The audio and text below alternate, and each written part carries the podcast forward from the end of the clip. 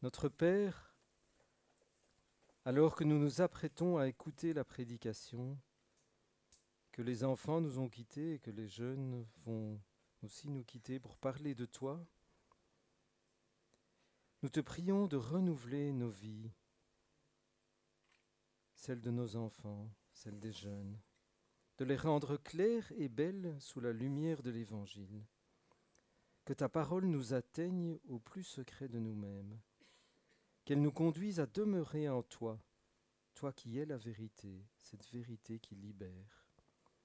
Que ton amour emporte nos, nos volontés rebelles ou défaillantes, que ta joie nous attende sur les chemins semés d'obstacles et bordés de merveilles. Car tu es un Dieu de vie et tu prends soin de tes enfants. Amen. La loi ne peut pas obliger quelqu'un à m'aimer, mais elle peut l'empêcher de me lyncher. Et là, il a mis le doigt à la fois sur l'utilité de la loi et aussi sur ses limites.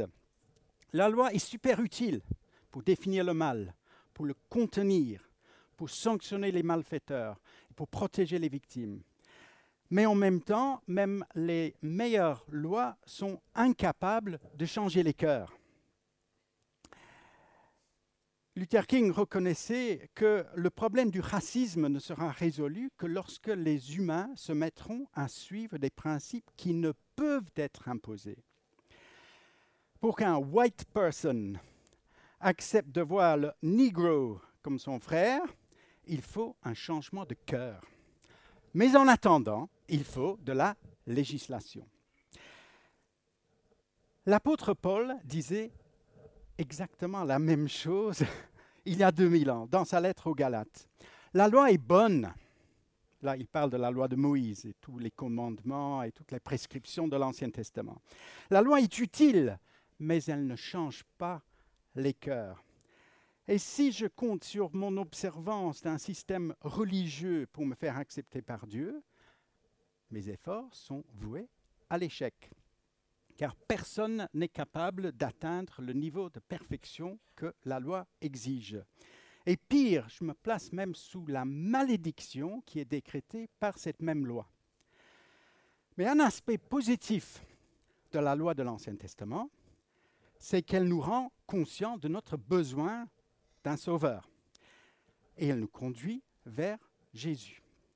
Et la bonne nouvelle de l'Évangile, c'est que Dieu a pris l'initiative, même avant qu'on se mette à, le chercher. Et dans sa grâce, il nous a appelés à lui appartenir. Parce qu'à la croix, Jésus a pris sur lui la malédiction qui pesait sur nous. Et par la foi en Jésus, nous entrons dans la bénédiction d'une relation personnelle avec Dieu, notre Créateur. Et ainsi, nous sommes libérés. Libérés de l'obligation d'observer une série de règles pour mériter la faveur de Dieu. Libérés de la culpabilité, de la peine encourue par notre péché. Libérés de la menace du jugement. Mais pratiquement, comment vivre cette liberté au jour le jour? La réponse est dans le titre de ce matin. Vivre la liberté dans l'esprit. Dans notre passage, Galates 5, versets 13 à 26, l'esprit est mentionné sept fois. Peut-être pas un hasard. Il s'agit bien du Saint-Esprit. Et Paul en a déjà beaucoup parlé dans cette lettre. Il a dit au chapitre 3, verset 2, que les Galates ont reçu le Saint-Esprit lorsqu'ils ont accueilli l'Évangile par la foi. Ils ont commencé leur vie chrétienne par l'Esprit avant de s'en détourner pour compter plutôt sur leurs propres ressources. Grâce au Saint-Esprit, comme on a lu dans le texte que Daniel a lu tout à l'heure, chaque chrétien peut s'approcher de Dieu librement, non plus comme un esclave dans la maison, mais comme un enfant de la famille. Dieu a envoyé dans nos cœurs l'esprit de son Fils qui crie Abba, Papa. Et c'est aussi le Saint-Esprit qui fait naître en nous cette ferme espérance d'être déclaré juste devant Dieu au moyen de la foi. Mais comment est-ce que le Saint-Esprit nous aide à vivre libre Verset 13. Frères et sœurs, là Paul s'adresse à tous les membres de l'Église. Vous avez été appelés à la liberté. Seulement, cette liberté ne constitue pas une base d'opération pour la chair. Et la chair euh, signifie dans ce contexte votre ancienne nature déchue que nous avons héritée de nos ancêtres. Au contraire, par amour, soyez des esclaves les uns des autres. En effet, toute la loi est accomplie dans une seule parole. Tu aimeras ton prochain comme toi-même. Mais si vous vous mordez et vous dévorez les uns les autres comme des bêtes sauvages, attention, vous allez vous détruire les uns les autres. C'est pourquoi je dis, c'est par l'esprit que vous devez marcher. Et ainsi, vous ne gratifierez pas les désirs de la chair, votre ancienne nature. Christ nous a libérés de l'obligation d'accomplir toute la loi pour être sauvés. Mais en même temps, il ne faut pas basculer dans une autre forme de servitude, en devenant un nouveau esclave de la chair, notre ancienne nature déchue que nous avons héritée dès notre naissance. La liberté chrétienne ne doit pas servir de tremplin pour faire n'importe quoi. Et lorsque nous vivons et marchons par le Saint-Esprit, la motivation pour obéir à Dieu ne vient pas d'une loi imposée de l'extérieur, mais d'une puissance personnelle qui jaillit de l'intérieur. Le Saint-Esprit nous rend capables de vivre selon une autre loi, de vivre selon la loi de l'amour. La liberté en Christ ne consiste pas en une liberté effrénée de faire tout ce qui me plaît, jusqu'à ce que ma liberté empiète sur la liberté des autres. Non, la liberté en Christ, c'est la liberté d'aimer inconditionnellement, la liberté de me mettre au service des autres, plutôt que de me servir des autres pour accomplir mes propres fins. Ça, c'est une attitude très courante. Hein. N'étant plus esclave de mon égoïsme, Christ me rend libre de chercher sincèrement les intérêts des autres, de mettre les intérêts des autres avant les miens. Tout comme Jésus s'est présenté comme l'esclave de ses disciples, à leur service. De la même manière, le Saint-Esprit me rend libre de me rendre volontairement l'esclave des autres. La loi de l'amour n'est pas une nouvelle loi qui pèse sur nous, ce n'est pas une nouvelle condition pour être sauvé, mais c'est plutôt la démonstration de la vie nouvelle qui s'obtient par la foi en Jésus-Christ et qui se vit par le Saint-Esprit. Ce message paraît révolutionnaire, mais en réalité, il ne fait que résumer tout l'enseignement de l'Ancien Testament et des dix commandements en particulier. Si je suis vraiment guidé par le principe tu aimeras ton prochain comme toi-même, eh bien, j'aurais envie de respecter mes parents, non pas par contrainte, mais par amour. Je n'aurais pas envie de tuer mon ennemi ou la haïr ou insulter, mépriser mon prochain. Je n'aurais pas envie de tromper mon conjoint ou courir après la femme d'un autre, ni de voler, de tricher, de mentir ou de convoiter ce qui appartient à mon voisin. Visiblement, certains membres des églises des, Galates n'avaient pas compris la loi de l'amour toujours ancrés dans leur système légaliste de lois et de règles, ils ne pouvaient pas s'empêcher de se juger, de se critiquer mutuellement. Et ainsi, ils se dévoraient comme des bêtes sauvages. En fait, très souvent, légalisme et libertinisme vont de pair, hein, car très souvent, les légalistes insistent euh, sur certaines règles plus que d'autres, ce qui conduit à toutes sortes d'hypocrisie et de désordre. Hypocrisie que Jésus a dénoncée notamment chez les pharisiens. Et malheureusement, la nature humaine n'a pas beaucoup changé depuis le premier siècle. Récemment, j'ai assisté à quelques échanges par mail. Wow, ça volait bas.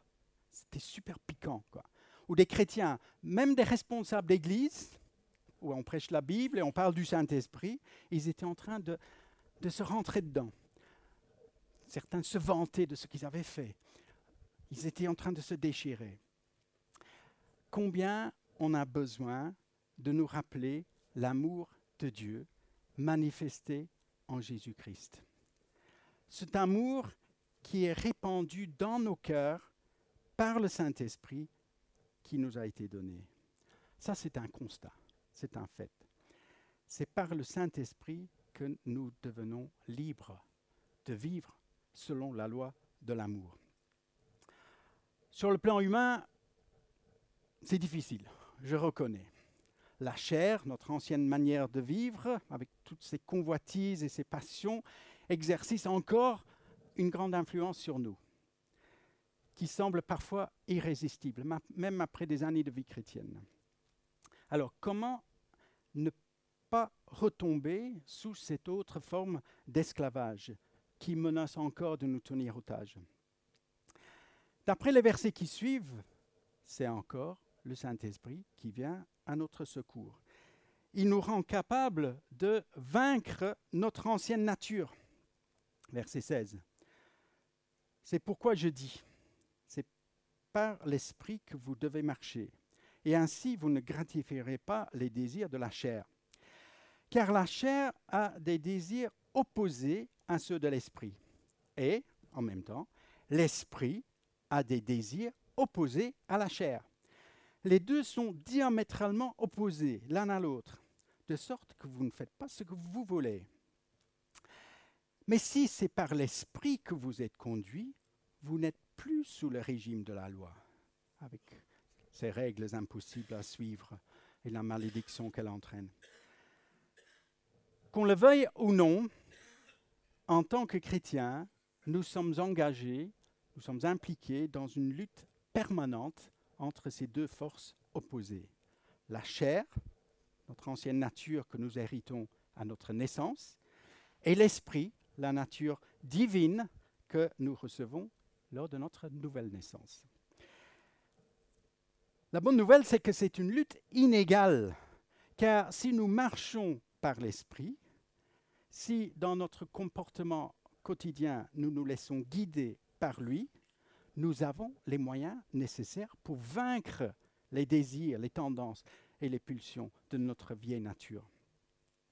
À nous donc de puiser en lui les forces nécessaires pour faire ce que Dieu souhaite pour nous. La phrase au verset 17, Vous ne faites pas ce que vous voulez, pourrait être une parole de résignation, que notre nature charnelle euh, nous empêche de faire le bien que nous avons envie de faire. Oui, l'esprit est bien disposé, mais la chair est faible. Mais je ne suis pas sûr que Paul est si défaitiste que cela. Moi, je préfère lire ce verset comme plutôt un constat que si je suis un chrétien guidé par le Saint-Esprit, je ne vis plus selon le principe je fais ce que je veux, mais plutôt selon l'exemple de Jésus, la veille de sa mort. Qu'est-ce qu'il a dit? Non pas ma volonté, mais la tienne. Je ne fais pas ce que je veux, mais je fais ce que le Seigneur veut, avec l'aide du Saint-Esprit.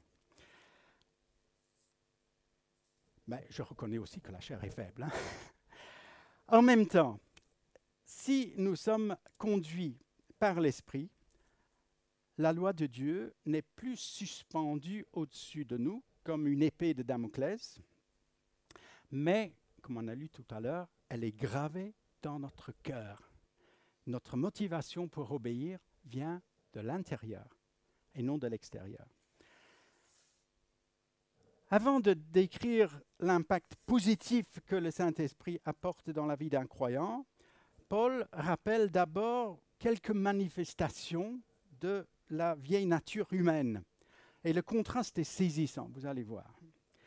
Verset 19 ce que produit la vieille nature, littéralement les œuvres de la chair, est évident aux yeux de tous.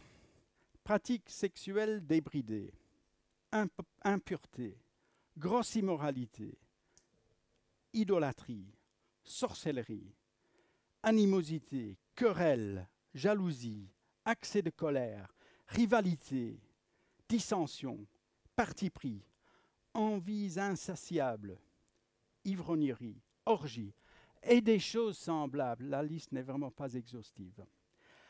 Je vous ai déjà prévenu, ceux qui se comportent habituellement comme cela n'auront pas d'héritage dans le royaume de Dieu. Ils montrent par leurs actes qu'ils n'ont pas la foi, qu'ils ne sont pas nés de nouveau. Paul s'inspire ici sans doute de ce qu'il a pu observer parmi les populations païennes de son époque.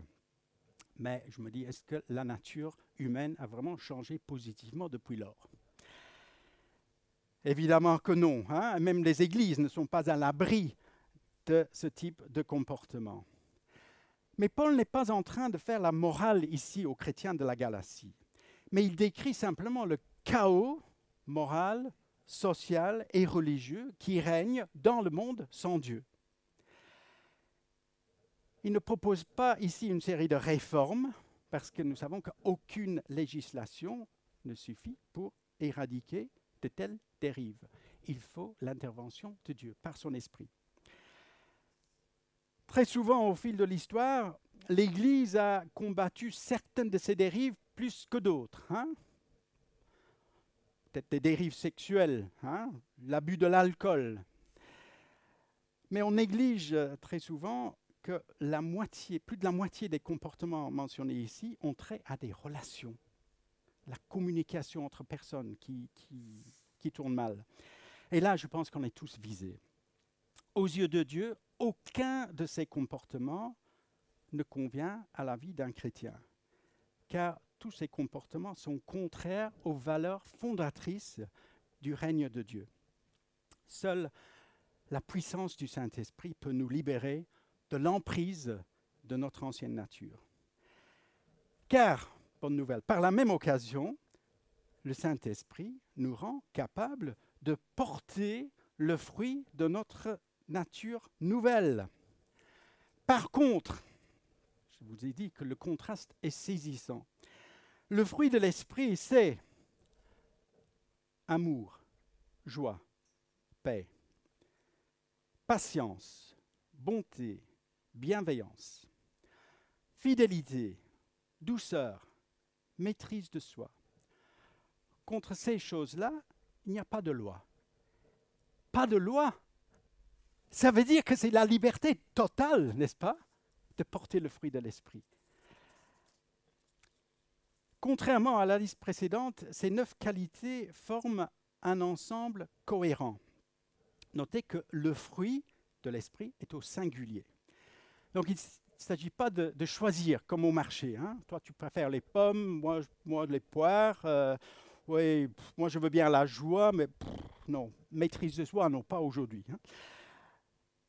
Le fruit de l'esprit forme un tout. Il constitue une véritable récolte abondante. Et c'est aussi le parfait antidote aux œuvres de la chair, car il nous libère. Par exemple, on a déjà parlé de la loi de l'amour, l'amour inconditionnel, euh, universel, qui est en tête de liste. Cet amour est tellement important pour vaincre l'animosité et l'amertume qui nous envahit, qui, qui empoisonne les relations. Alors que la tendance de la chair est de provoquer des envies insatiables, de créer une insatisfaction permanente, le Saint-Esprit sème dans mon cœur une joie profonde qui ne dépend pas des circonstances. Alors que la nature humaine sans Dieu provoque inévitablement des conflits et des querelles, le Saint-Esprit plante en nous sa paix.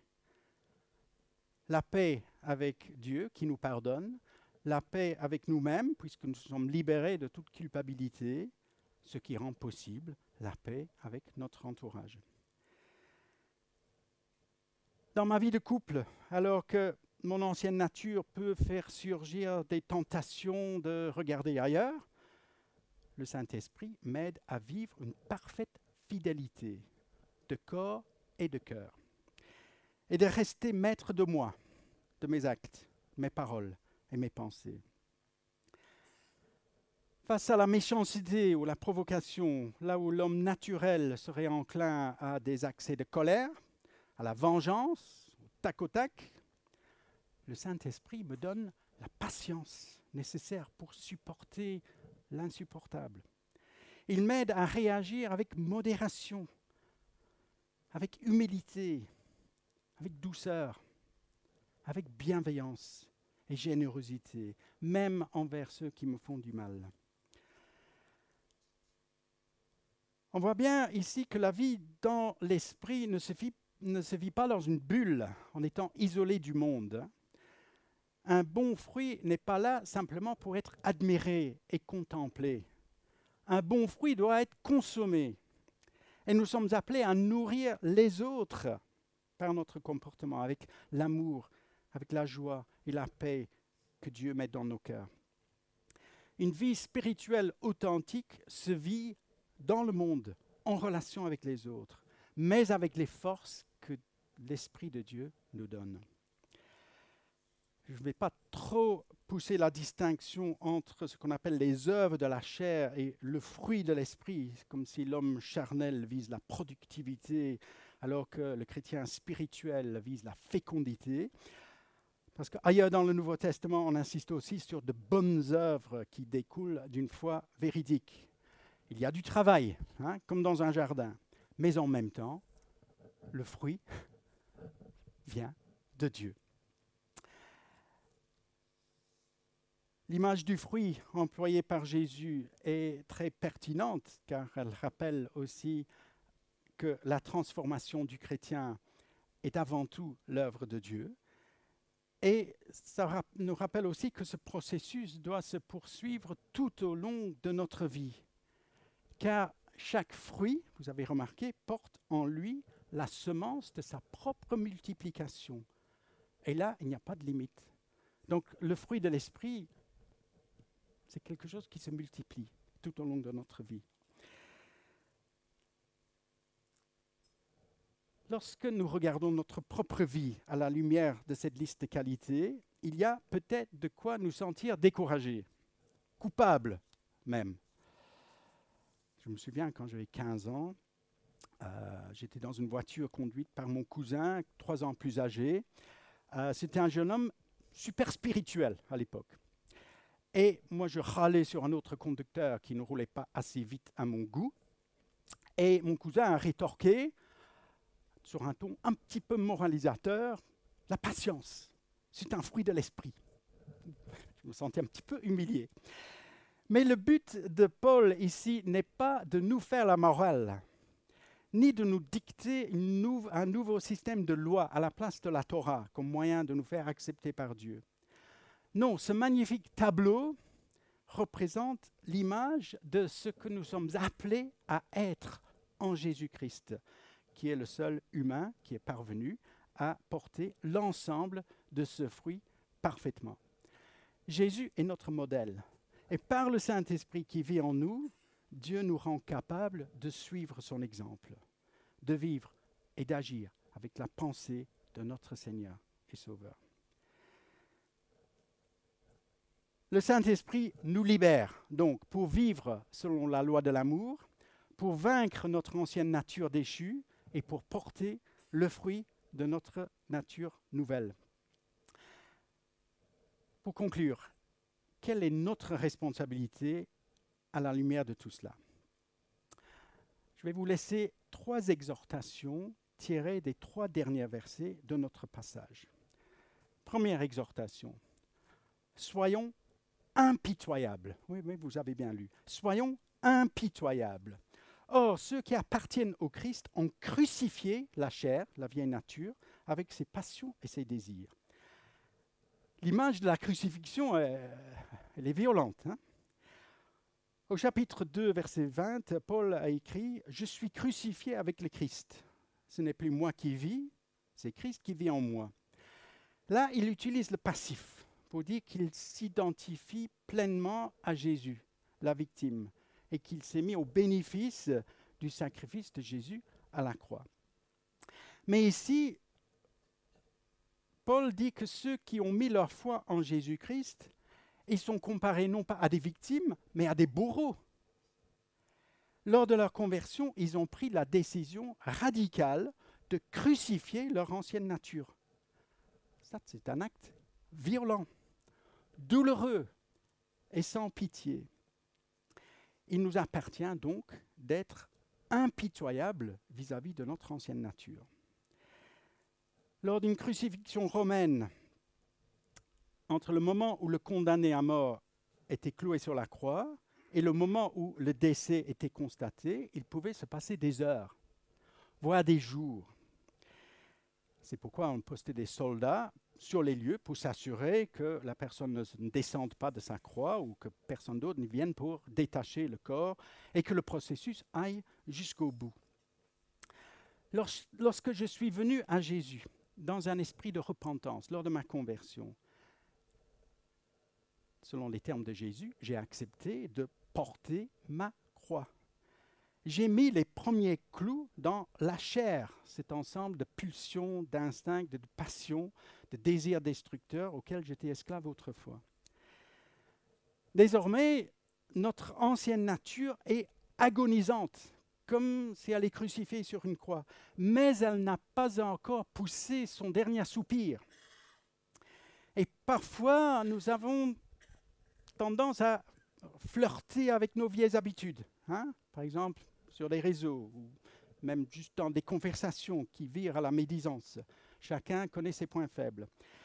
C'est comme si on essayait de, chipoter avec les clous, de tirer dessus un petit peu. Combien nous avons besoin du Saint-Esprit, jour après jour, pour vaincre l'emprise de la chair. Soyons impitoyables avec notre ancienne nature. Et plus positivement, Paul emploie ici un langage militaire marchons au pas avec l'Esprit. Alors, puisque nous vivons grâce à l'Esprit, c'est aussi en nous alignant à l'Esprit que nous devons marcher. C'est le Saint-Esprit qui nous communique la vie nouvelle, la vie divine. C'est lui qui nous guide.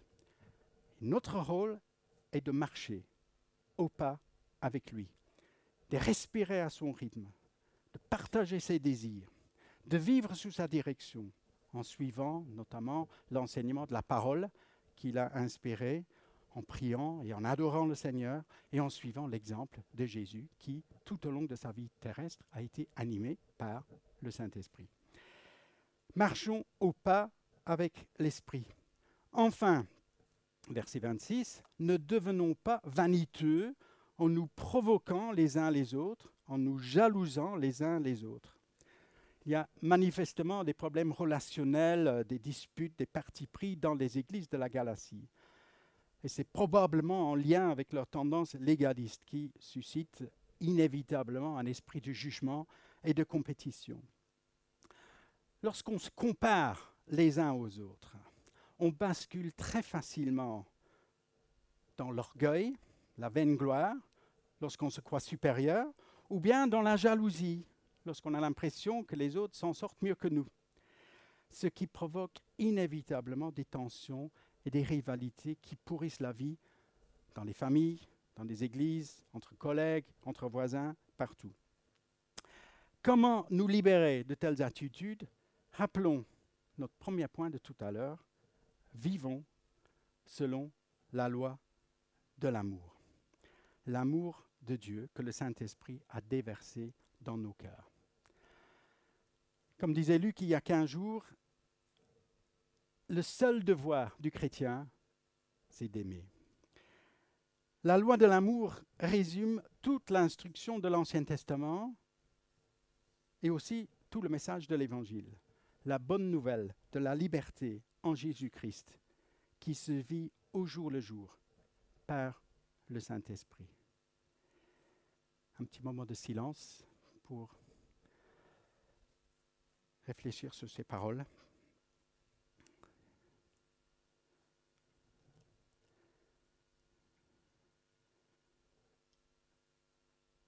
Et rappelons la promesse de Dieu prononcée par le prophète Ézéchiel. réalisé en Jésus-Christ par le Saint-Esprit. Je vous donnerai un cœur nouveau. Je mettrai en vous un esprit nouveau. Je mettrai en vous mon propre esprit. Je ferai de vous des gens qui vivent selon mes lois et qui obéissent à mes commandements pour les appliquer. Viens, Esprit du Dieu vivant, sois le Maître en moi. Amen.